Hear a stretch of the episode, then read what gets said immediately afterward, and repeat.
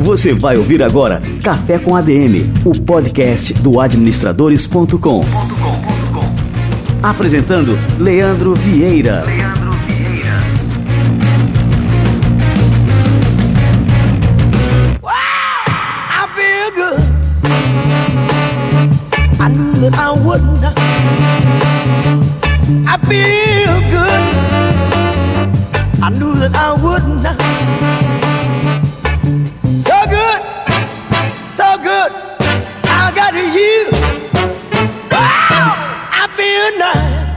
pessoal, está começando o Café com a DM número 14, nosso primeiro programa de 2017. E aí, recarregaram suas baterias? Estão prontos para começar mais um ano com tudo? Espero que sim. Quem fala aqui é Fábio Bandeira de Melo, diretor de assinaturas do administradores.com, e estou substituindo o Leandro Vieira nesse período de férias dele. Mas o Leandro já tá chegando. Na semana que vem ele já reassume o comando por aqui. Inclusive, esse sendo o quarto programa juntos, eu já tô com saudade do posto. Mas ao, ao longo de 2017 vamos nos encontrar ainda algumas vezes por aqui com muitas participações, ok? Então espero que tenha curtido essa temporada tanto quanto eu curti.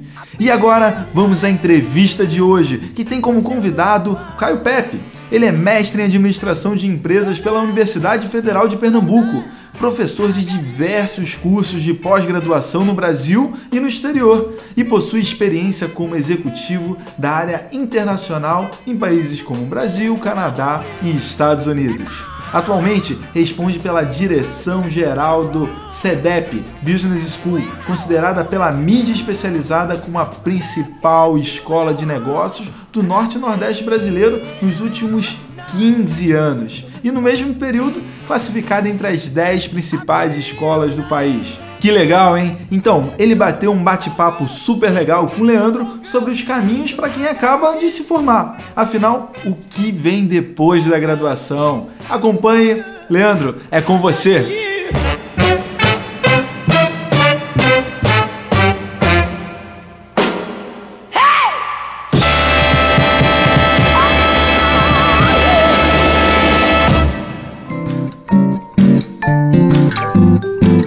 Bem-vindos a mais um Café com a DM. Hoje a gente vai bater um, um papo que é super importante para a sua carreira, que é justamente é, a gente vai bater um papo aqui sobre desenvolvimento de carreira, formação é, executiva, formação continuada e a gente trouxe aqui um, um, cara que é super experiente nesse assunto. Ele é diretor acadêmico do CEDEP Business School, que é uma das principais escolas de negócio do Brasil, e esse cara é um grande amigo de longa data, Caio Pepe. Tudo Caio, bom, Leandro? Seja bem-vindo aí ao Café com a DM. Prazerzão estar tá aqui, duplo, né? Primeiro no Café com a DM, segundo a gente poder tomar esse café, fazia tempo que a gente não batia um papo.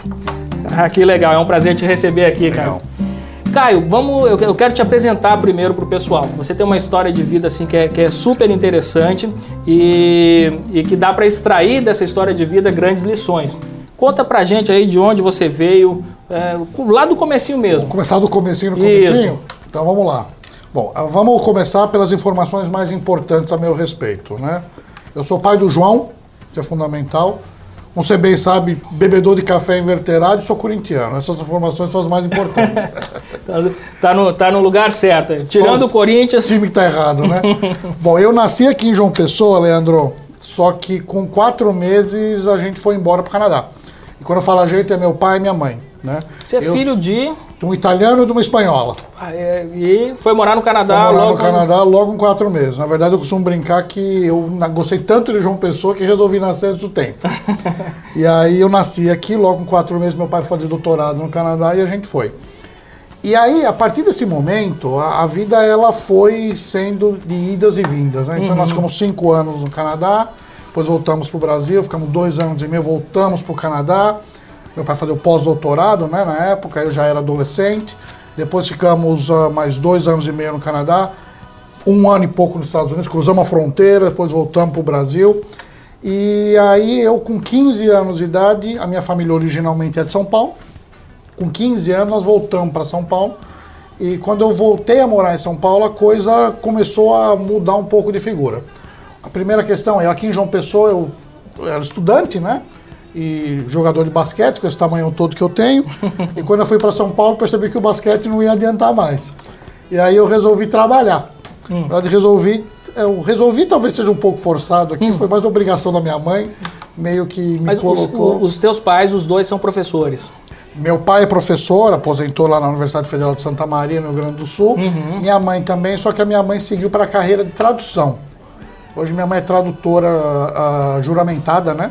E trabalha aí com tradução já há muitos anos e é feliz da vida. Ela, o computador dela lá, ela já está há quase 20 anos nesse Tá, processo. então assim, você nasceu num lar eh, acadêmico. Sem sombra de dúvida. E mesmo assim você deu um salto para a área empreendedora. Como é que foi isso? Pois Foi é, logo foi adolescente, né? Justamente nessa ideia, né? Quando eu voltei, cheguei em São Paulo, minha mãe falou: Bom, agora você vai ter que trabalhar. E eu lembro que eu pensei uma noite, eu vou trabalhar fazendo o quê se eu não sei fazer nada, né? Aquela dúvida ter muito novo. E aí eu falei, bom, eu vou ser office boy, era uma possibilidade, eu achava muito feio isso. Meus primos na época, estavam todos lá em São Paulo, eram. E a segunda opção é eu sei falar inglês, você consiga arrumar um, ensinar inglês para alguém. E aí eu consegui rapidamente um emprego numa escola pequenininha ali na, na Vila Iara, em Osasco, né? divisa com o Butantã em São Paulo, de professor de inglês. Isso com quantos anos, cara? Tinha 15 para 16. Olha só. Isso foi no segundo semestre de 1995. Uhum. E logo no primeiro semestre que eu dei aula, eu comecei a perceber claramente o seguinte: rapaz, tem alguma coisa aqui. Porque professor de inglês era uma profissão onde basicamente quem estava fazendo aquilo naquela época, ou pelo menos na escola que eu trabalhava, eram pessoas que estavam desempregadas no momento que falavam inglês e ela fazia aquilo como bico. Não era a estrutura central de, de renda, né? E o segundo ponto é as escolas elas eram altamente encaixotadas, tinham cursos previamente estabelecidos. E eu percebia que os alunos perguntavam sempre se eles não podiam fazer um curso para ensinar alguma questão específica.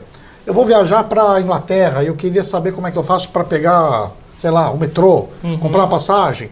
E se aquilo não tivesse no conteúdo do curso, a resposta era não.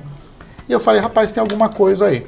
Logo no final daquele semestre, eu resolvi abandonar a vida de professor de escola e fui conversar com meu pai com a minha mãe com um documento na mão pedindo a minha emancipação, porque eu seria empresário. E esse ser empresário foi exatamente nesse modelo. Eu comecei a entender, não tinha muita ideia ainda, né? Mas eu comecei a entender que tinha um determinado perfil de clientes que estava buscando formação em, em línguas, né? ou seja, capacitação linguística, mas que o que eles buscavam não estava nas escolas. E aí eu meio que comecei a oferecer isso para as pessoas. Isso funcionou. Eu rapidamente me auto-intitulei como especialista né, em, em Business English na época.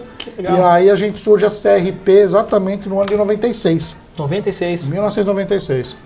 E a CRP ela começou como uma empresa que fazia treinamentos linguísticos específicos. Ao longo desses 20 anos, ela foi mudando, mudando, mudando.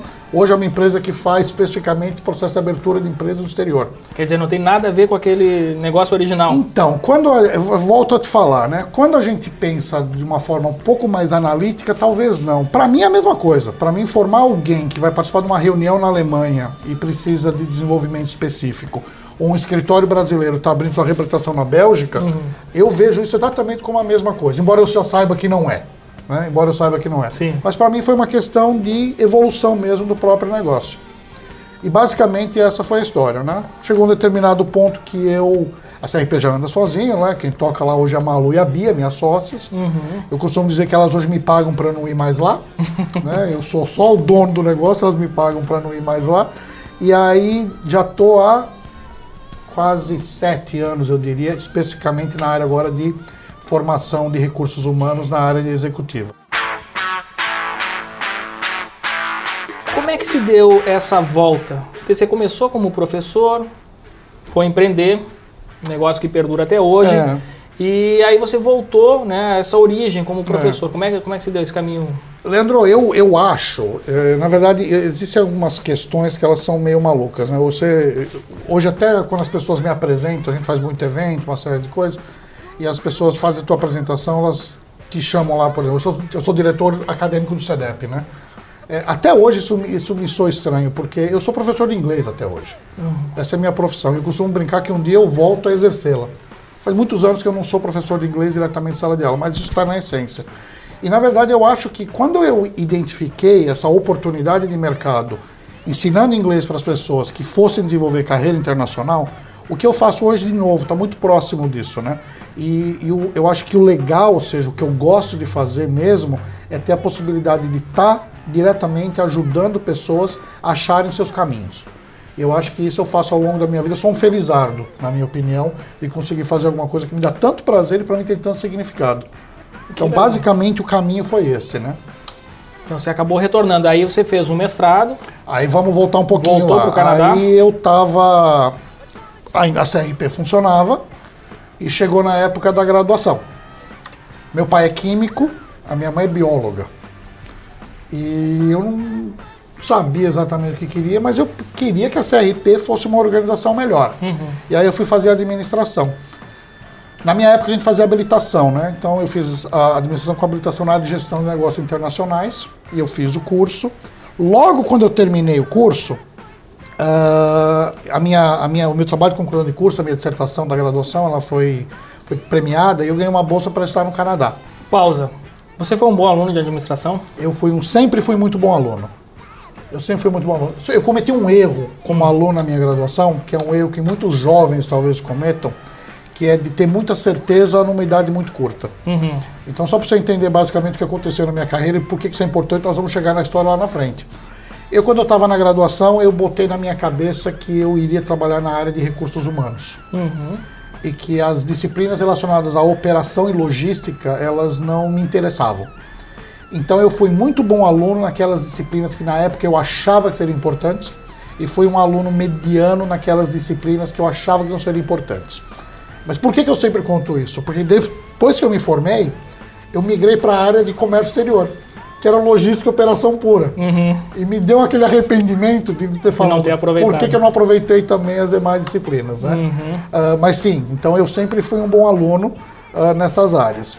É porque eu, tô te perguntando isso porque é, hoje em dia existe uma ênfase, eu acho que, que o curso de administração ele tem que ter essa ênfase, ele tem que fazer o link entre a, entre a teoria e a prática, mas o aluno de administração ele acha que o curso não é importante, que ele tem que simplesmente se desenvolver na prática e esquece a, a questão da sua formação acadêmica. Então por isso que eu te perguntei, porque você tem, teve uma, um- tem uma carreira é, com grande sucesso, e, e sempre deu importância para essa questão. Não, eu vou ser excelente também naquilo que.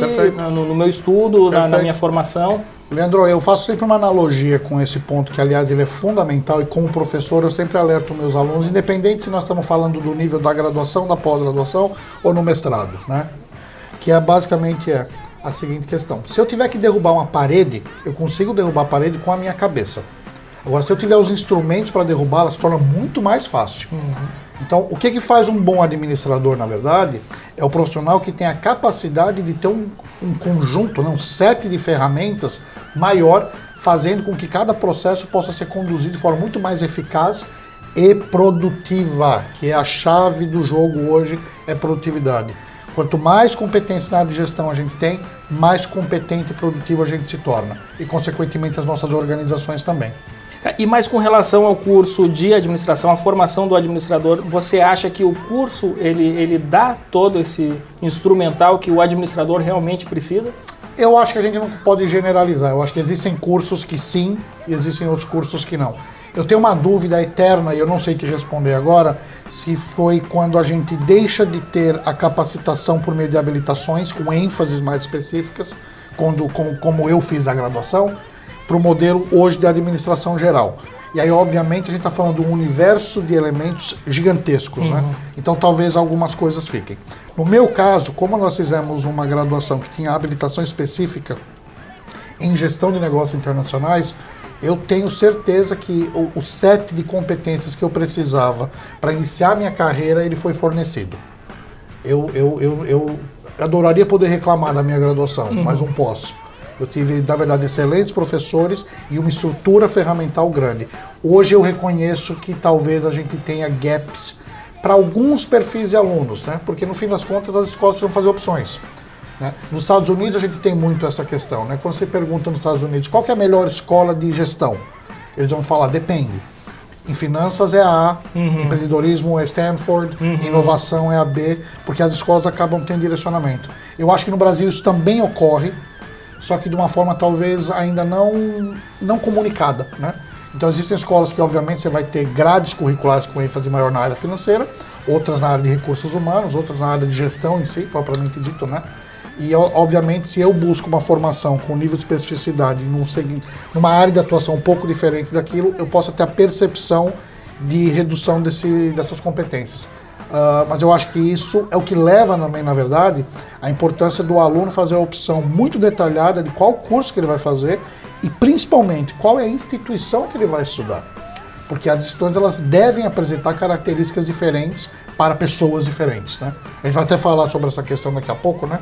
Da individualização, quão importante isso é, com o objetivo de alavancar pessoas, de desenvolver profissionais cada vez melhores. Então, assim, voltando para essa questão, você acha então que o curso de administração é, perdeu um pouco quando a gente deixou de, de adotar as, as áreas de, de especialidade? Pois é, Leandro, como eu te falei, eu, eu, não, eu não tenho certeza nessa resposta. Eu acho que eu acho que ah, a, a concepção dos tecnólogos, né, na área de negócios, ela teve um pouco esse papel, ou seja, de formar a estrutura de especialistas muito focados, mas sem a possibilidade de embasamento organizacional que a gente tinha no curso de administração. É, se na minha época de graduação eu tivesse a opção de fazer administração geral ou administração com ênfase em gestão de negócios internacionais, eu não tenho dúvidas que eu continuaria escolhendo habilitação em gestão de negócios internacionais. E o porquê? Porque as competências que eu gostaria de desenvolver como profissional, elas seriam melhor trabalhadas aqui do que necessariamente cá. O que eu acho é que com esse formato que a gente tem do curso de administração agora, pós-graduação se tornou um pré-requisito. Então hoje eu faço sempre uma comparação até em termos de xiste, né? E para mim o administrador se tornou meio que um médico, né? Então o médico faz lá a faculdade de medicina e depois ele tem que fazer residência, né? Sim. Nós estamos partindo para o mesmo caminho, ou seja, nós vamos ter que fazer administração e depois nós vamos ter que fazer residência em RH, em finanças, em comércio exterior, consequentemente para melhorar, né? Para passar, para diamantar, eu diria, as competências que a gente desenvolveu lá na graduação.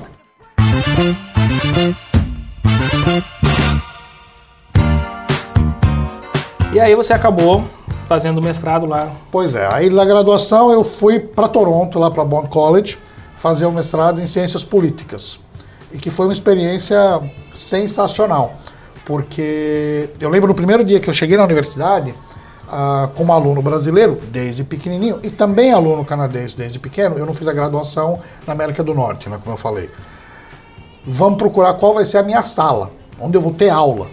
E para minha surpresa, eu não tive aula. Né? Me direcionaram para diretamente com o meu orientador, meu orientador é um paquista- paquistanês, chamado Raman.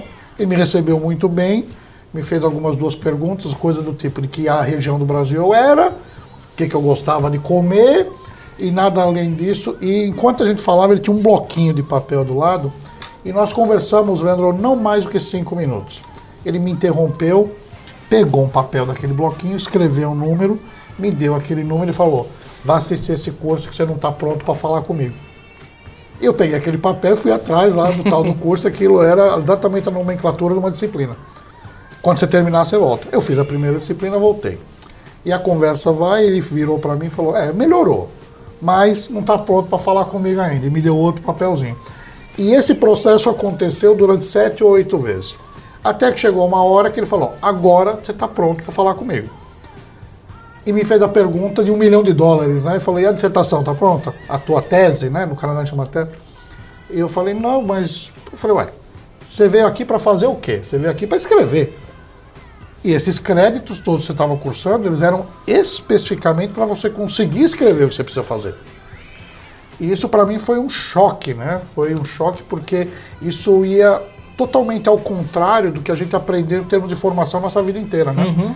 Uma escola muito mais paternalista, que me dizia o que eu tinha que fazer, igual com todo mundo, coletivista, né? E de repente eu me deparei numa situação onde eu estava desenvolvendo competências para mim únicas, específicas e que iam ter um objetivo muito claro, que era o produto final, o trabalho de conclusão lá por meio da tese que a gente desenvolveu. Quer dizer assim, que esse mesmo orientador poderia ter outros orientandos, lógico, devia ter outros orientandos, mas que para cada orientando, o papelzinho ali, o que ele anotava no papelzinho era diferente. Totalmente diferente. Totalmente diferente. Porque a gente tinha históricos diferentes, embasamentos teóricos diferentes e, mais importante, objetivos naquele determinado momento totalmente distintos.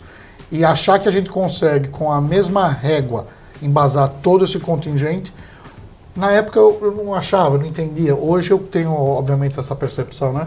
É, no mínimo ingênuo, eu diria. E aí isso aí te marcou profundamente, né? Essa... Muito. Depois eu volto para o Brasil, né, com essa história. Volto para o Brasil numa época turbulenta, economicamente também falando, né?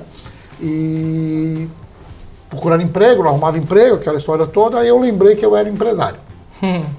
Falei, bom, então vamos lá voltar com os cursos. Aí eu comecei a, voltei lá a ser, tentar vender os cursos. E comecei a ser, entre aspas, bem sucedido, porque eu comecei a vender inicialmente cursos para as crianças lá no prédio da minha mãe, no salão de festa, dando curso de inglês para elas.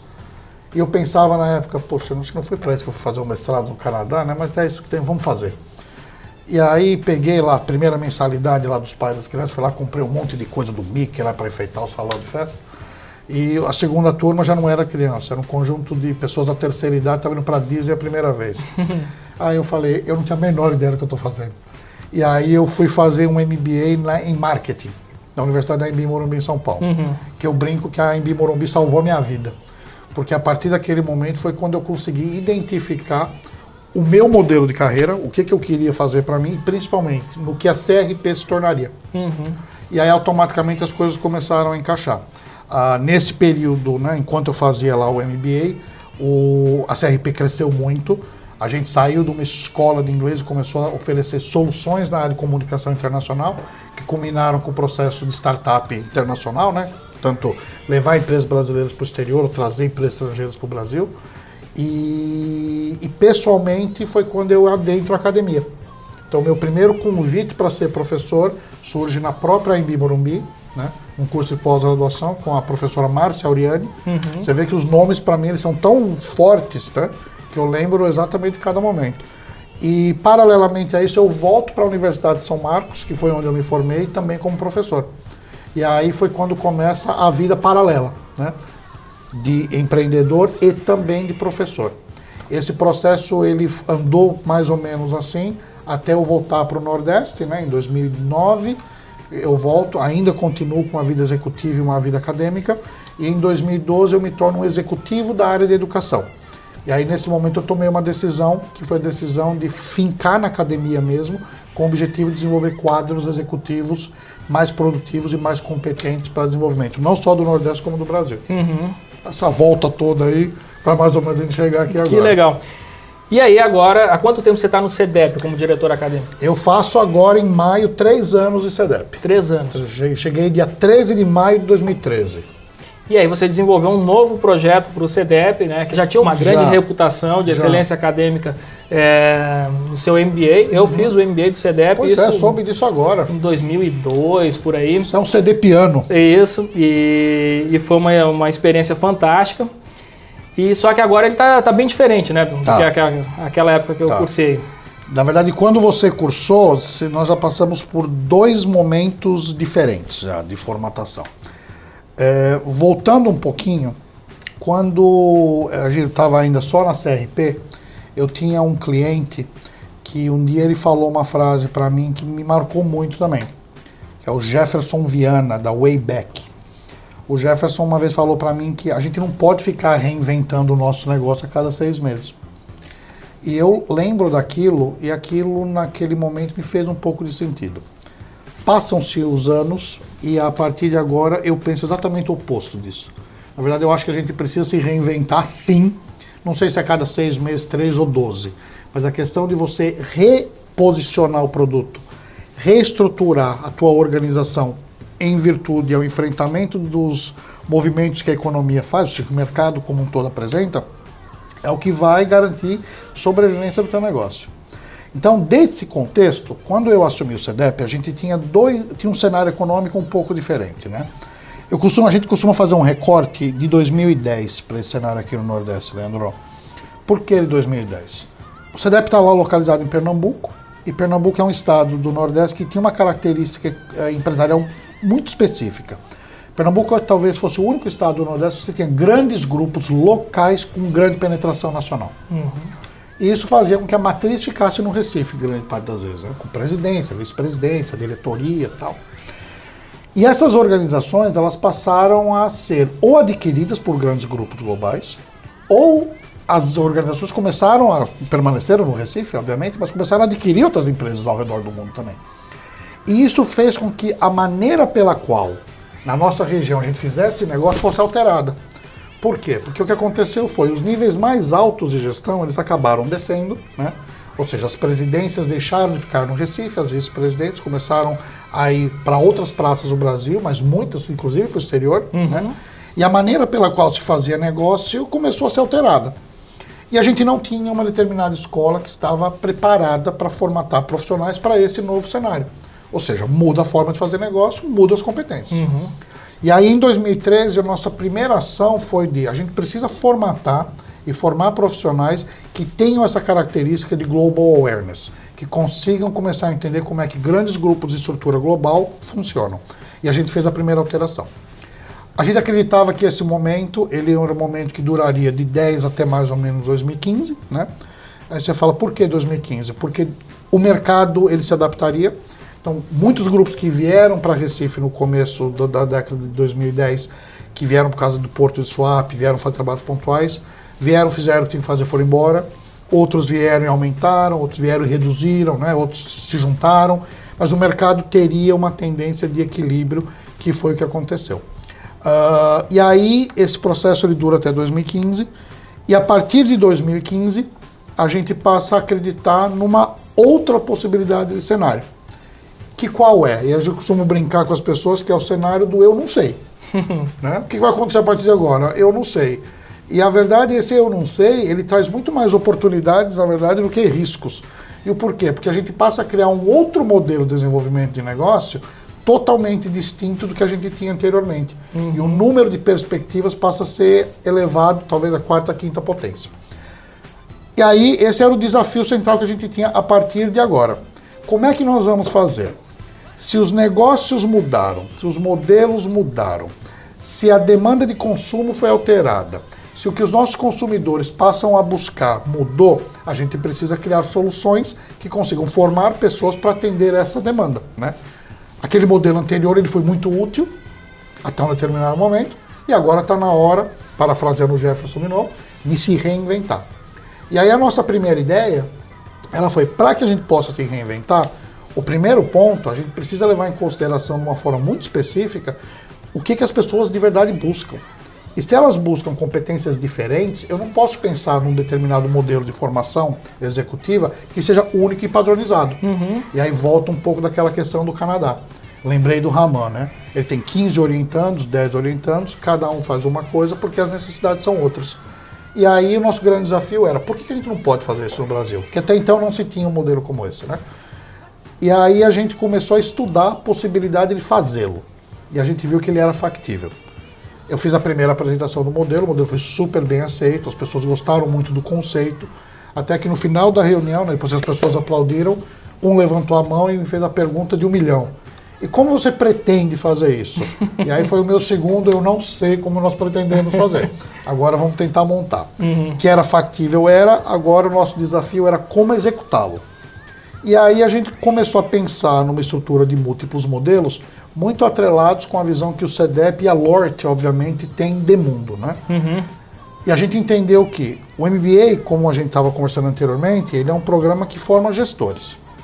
Então, o primeiro ponto é, vamos tentar entender, quando a gente fala em termos de formação de gestor, o que, que a gente quer formar. E aí a gente começou a estudar modelos e a gente identificou que no nosso caso, quando a gente falava, eu sou um gestor, a gente queria que isso refletisse a capacidade que o nosso aluno tivesse de, primeiro, entender o que estava acontecendo no mundo, depois de entender o que estava acontecendo no mundo, entender um pouquinho como a organização onde ele atua se posiciona dentro dessa questão, e depois de posicionado, como é que ele faz para criar produtos e soluções adequados para essa nova demanda que a organização dele tem e que a, talvez a do concorrente não tenha, Sim. porque é uma estrutura de mercado um pouco diferente. Esse era o primeiro ponto. O segundo é, embora eu tenha que ter essa compreensão de análise maior, eu também preciso ter capacidade de desenvolver por meio de instrumentos, ferramentas, soluções específicas em áreas de marketing, de finanças, de gestão de pessoas, assim, e assim sucessivamente. Então esse era o segundo momento. E o terceiro ponto era, Se eu já consigo responder o que um gestor precisa, o que um gestor específico precisa ter, agora estava na hora da gente falar sobre a pessoa. Então a questão era, e o Leandro? O que, que o Leandro especificamente ele precisa, em termos de competência, para conseguir gerar resultados superiores? E aí a gente se, se viu num, num, paradoxo, né? Porque tradicionalmente as nossas formações, a minha, a tua, o pessoal que está aí nos vendo agora, elas vêm do processo transdisciplinar, né? Primeiro uhum. é um, depois o dois, depois o três, depois o cinco, assim sucessivamente. E a gente queria inverter isso. A gente uhum. queria saber por que, que um gestor financeiro não pode ter competência também em logística e gestão de pessoas ou na área de comércio exterior. Ou por que, que um gerente de marketing ele não pode entender, por exemplo, pra caramba de internacionalização da empresa? Ou um gerente de RH não pode entender de logística? E aí a gente começou a formatar esses modelos com três perguntas básicas. O que, que um gestor precisa fazer? A gente ofereceu uma competência que nós chamamos de núcleo de formação gerencial. O que, que um gestor de marketing precisa? Formação de núcleo específico. E o terceiro ponto, o que, que o Leandro precisa com relação ao núcleo de formação individual. Então, com a composição desses três eixos, o que a gente conseguiu criar foi um programa onde, para cada carreira, a gente tem um CDEP específico. Então, hoje, se a gente tiver um aluno no CDEP, ele vai ter um programa. Se a gente tiver 10 mil alunos, a gente vai estar entregando 10 mil programas totalmente individualizados, customizados para o desenvolvimento daquele executivo. Então a gente muda um pouco, porque o que a gente passa a oferecer para o mercado não são mais cursos de pós-graduação. A gente passa a oferecer para o mercado formações específicas. Cara, isso é fantástico. Assim, isso me faz lembrar aí, cara, eu estou fazendo um, um paralelo com a era que a gente vem vivendo de customização. Perfeito. Então, assim, a minha Netflix não é igual à sua, a minha Amazon também não é igual. E, e acaba que também a minha formação não, não pode ser. Exatamente como a sua também, né? Exatamente. E o conceito foi muito em cima dessa demanda que as pessoas buscavam, né? Uhum. Isso já deve ter acontecido com a maioria da gente, né? Estou afim de fazer um curso novo. Falo, Poxa, tem metade desse curso que eu gosto tanto, metade, metade, eu já não queria. Uhum. Já tem uhum. aquele outro curso que eu gosto daquela outra metade. Uhum. Então, para eu conseguir juntar o que eu quero, e volta para aquele momento da minha graduação, eu preciso tomar decisões que às vezes são precipitadas. Então, eu vou optar por não me esforçar em ponto A e sim no ponto B. Uhum. Isso é uma loucura, né? Então, a questão toda é por que a gente não pode formar uma pessoa para um fim específico e, obviamente, as competências vão ser alocadas. E a gente conseguiu criar nesse modelo do CDEP exatamente esse ponto. A tua formação é diferente, o teu curso é diferente, a tua Netflix é diferente e todas elas têm como um único objetivo: melhorar o teu nível de qualificação, te tornar um profissional mais preparado para enfrentar esses novos desafios, que é o grande eu não sei. Na verdade, a gente sabe o que não sabe. Uhum. E assim a gente passou a criar o grande programa. Que legal.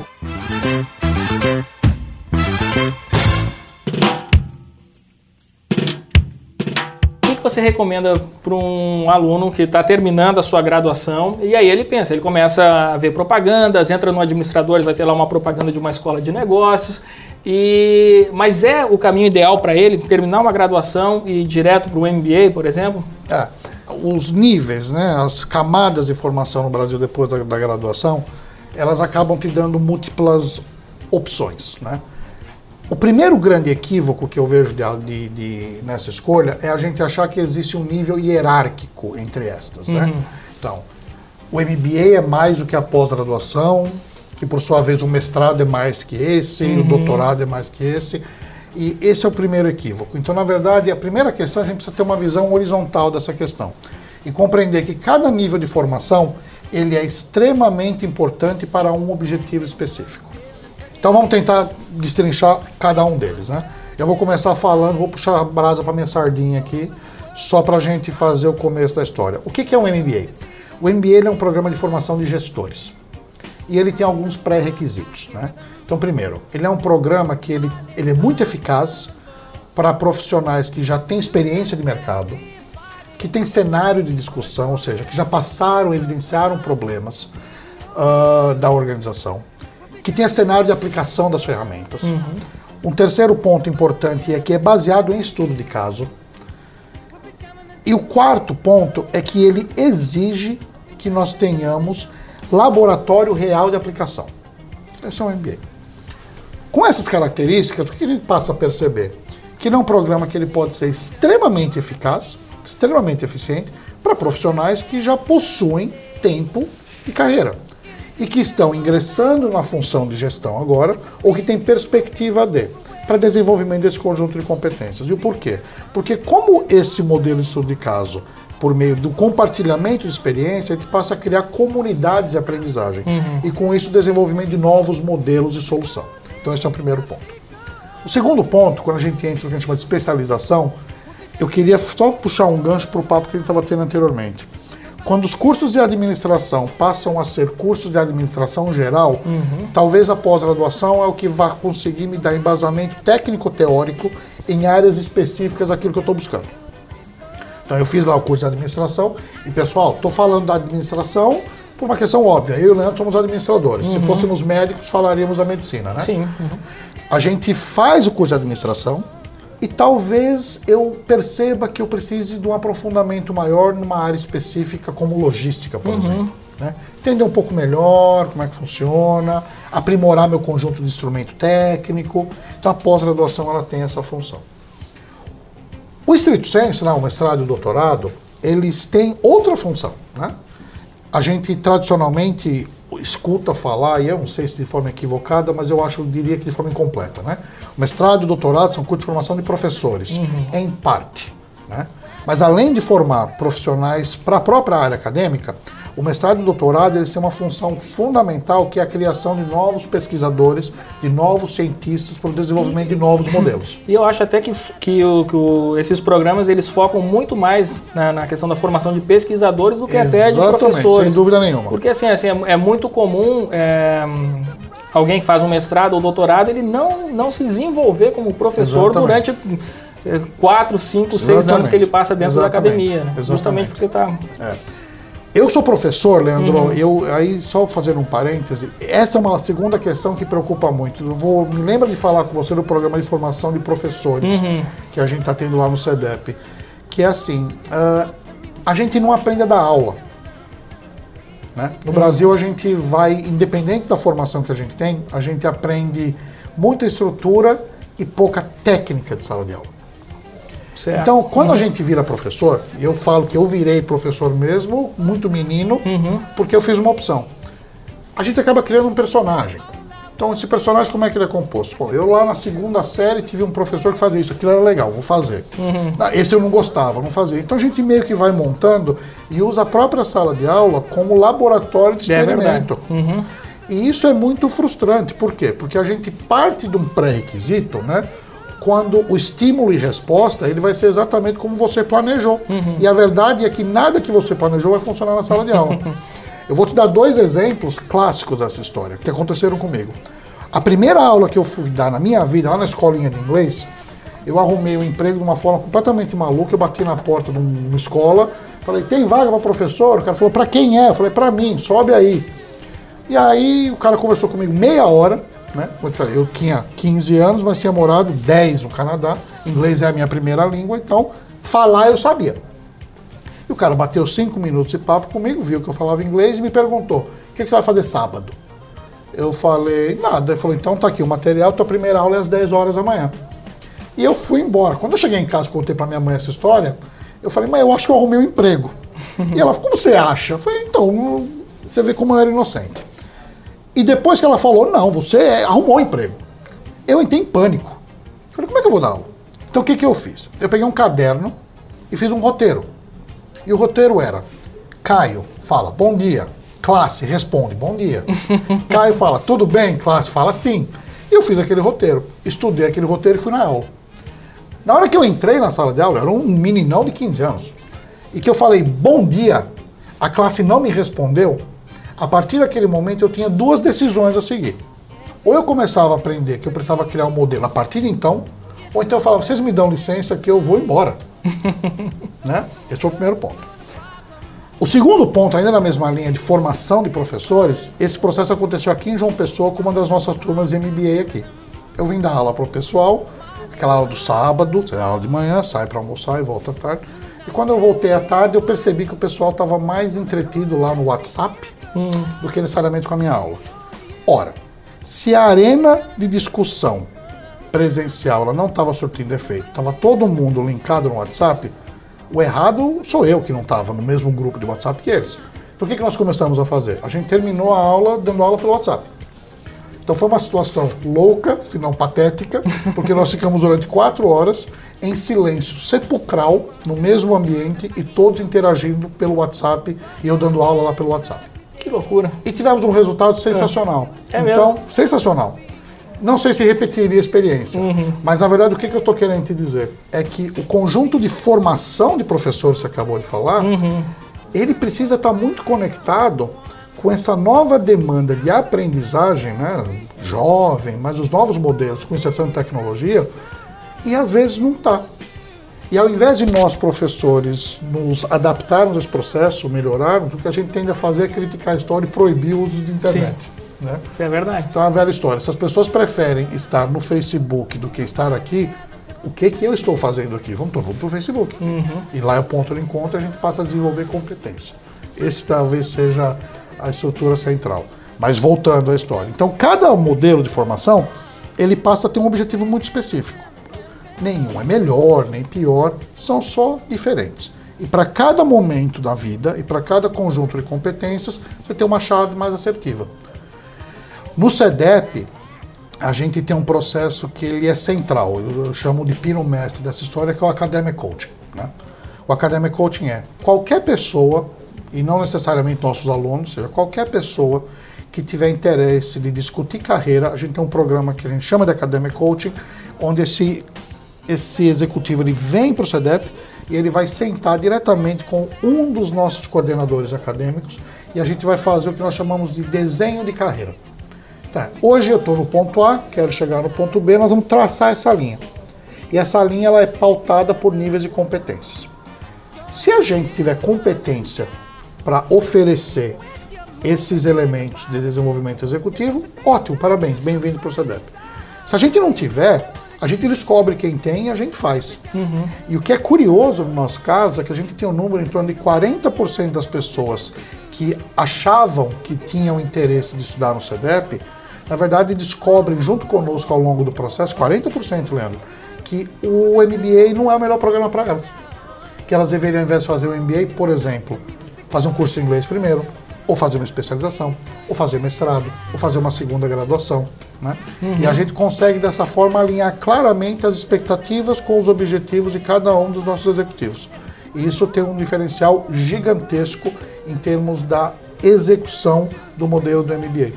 Então, obviamente que eu trabalho exclusivamente com programas de pós-graduação, MBAs na área de gestão, ah, são importantíssimos para um determinado modelo de formação. Não serve para tudo. Assim como a pós-graduação normal não serve, assim como o doutorado também não. É, com relação aos professores no MBA, eles têm outro perfil, lógico. Uhum. Totalmente né? diferente. Você fez um mestrado acadêmico e também fez MBA e hoje é, Totalmente é- é coordenador acadêmico, de um- diretor acadêmico né, do, do Sim. CDEP. É, qual que é o perfil de um professor de MBA? Só para a turma também é, saber o que esperar. Existem tem, tem duas questões. A primeira é o Ministério da Educação ele ele tem uma, um processo de regulamentação muito rígido, muito forte, né? Então a gente tem ah, um número de quase 80% de mestres e doutores ah, como professores do CEDEP. Geralmente a gente fala isso como autopromoção, né? Eu costumo dizer que isso absolutamente é só a nossa obrigação. A gente tem que ter isso. Então, ou seja, isso não é nenhuma diferença. O que é totalmente diferente pelo modelo de formação que a gente tem é que além de ter essa formação, o professor do CEDEP ele precisa ser um executivo de mercado. Ele precisa estar na ativa na, no mundo corporativo para conseguir justamente fazer esse balanço. Porque a estrutura de laboratório que a gente falou, ou seja, de aprender Sim. técnica de gestão e aplicar, isso vale para o nosso aluno, mas também vale para o nosso professor. Então, os professores do CEDEP, todos eles são executivos de grandes empresas, de cunho nacional ou internacional, consultores, né? E que além dessa função são também professores de pós-graduação lá conosco no CEDEP. E isso faz toda a diferença, né? Total. Porque, assim, eu, é- eu acho que essa é uma das falhas também da, da graduação e de, de todo esse processo de, de, de formação, é, porque normalmente um aluno, quando ele sai da graduação, ele vai direto para o mestrado, porque ele tem interesse em dar aula, esquece que existe um mercado, que é ali o laboratório é, onde ele deve se desenvolver e aprender o objeto daquele estudo para depois poder ensinar. Quando ele esquece essa etapa, ele, ele se torna um professor que está simplesmente repetindo coisas que ele leu. E, Exatamente. e quando ele não tem a vivência, alguma coisa se Exatamente. perde, né? E au- automaticamente você não consegue criar novos modelos, você não teve a experiência Uhum. na estrada para fazer tal, né? É, eu, eu, eu, eu, tenho uma outra crítica, né? Que ela foge. Na verdade, é, é- é bem próximo que você está falando, Leandro. Que é a questão de que eu não consigo entender a razão pela qual nós criamos esse distanciamento entre o mercado versus a academia. E às vezes eu acho que tem uma certa discussão meia sem sentido, que é o fato de tentar entender quem está certo ou quem está errado. né? A questão não é essa, a questão é a academia, ela existe para produzir modelos científicos e comprobatórios para resolver problema de verdade. E problema de verdade acontece no mundo de verdade. Em contrapartida, esse mundo de verdade que é a corporação, nós também temos uma tendência de olhar para a academia como dizendo, ah, eles ficam pesquisando alguma coisa aí que está muito além dos nossos problemas, que também não é verdade. E um dos nossos desafios, aí meu, seu, aqui nesse exato momento, é a gente mostrar que no final das contas nós estamos todo mundo do mesmo lado. Exato. E que a gente precisa fazer isso aqui, ó. né? Não é abrir o leque, é fechar. Nós estamos no mesmo lado. O CEDEP, administradores.com, a Universidade Federal da Paraíba, a USP, o INSPER, quem seja, o que nós estamos fazendo é criando modelos para solucionar problemas com o objetivo de fazer com que as nossas pessoas e organizações se tornem mais competitivas. E isso é o que vai gerar desenvolvimento para todo o país. Eu acho que é bem por aí. Ah, Caio, muito legal esse nosso bate-papo aqui. A gente tem que tomar café mais vezes, Sem né? dúvida, sem dúvida. Queria te agradecer aqui pela presença, Caio, e falar para o nosso público aí para procurar o Caio no LinkedIn, é Caio Pepe, o Pepe é com dois P's, né? Dois P's, isso mesmo. PEPP. Isso, o que mais que você tem aí de rede social para passar para turma aí? E o Facebook também, né? Caio Pepe, igualzinho, PE, Show de bola. E, é, e o link lá do, do CEDEP para a turma conhecer mais também a proposta do CEDEP. Pois é, pessoal, o link do CEDEP é o meumba.cedep.com.br. Lá vocês vão ter uma ideia específica de como é que a gente trata a questão da individualização da formação e principalmente do Academic Coaching. E obviamente qualquer coisa que vocês precisarem, eu estou à disposição. Leandro, prazer gigantesco, o papo e o café, valeu. E pessoal, de bola. obrigado. Qualquer coisa, estamos às ordens. Valeu demais, pessoal. Até o próximo Café com a DM.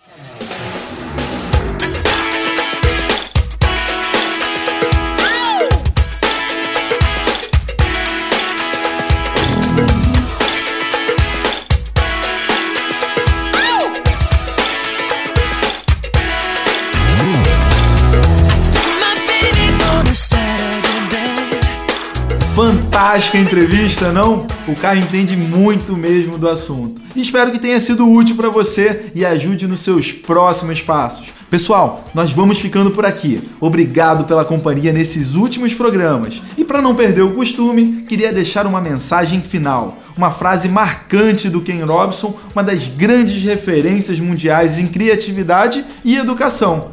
E ele diz o seguinte: se você não está preparado para errar, você nunca conseguirá fazer algo original. Ou seja, gente, o erro faz parte do processo. A grande questão é o que fazemos com ele, o quanto o transformamos. Então, vamos aproveitar esse ano, pegar alguns erros que a gente tenha cometido no passado, transformar em acertos e crescer sempre e buscar evoluir sempre. Tá bom? Até o próximo Café com a DM. Ah, e não esqueçam, semana que vem tem mais episódio, dessa vez com Leandro Vieira de volta ao microfone. Valeu, tchau, tchau!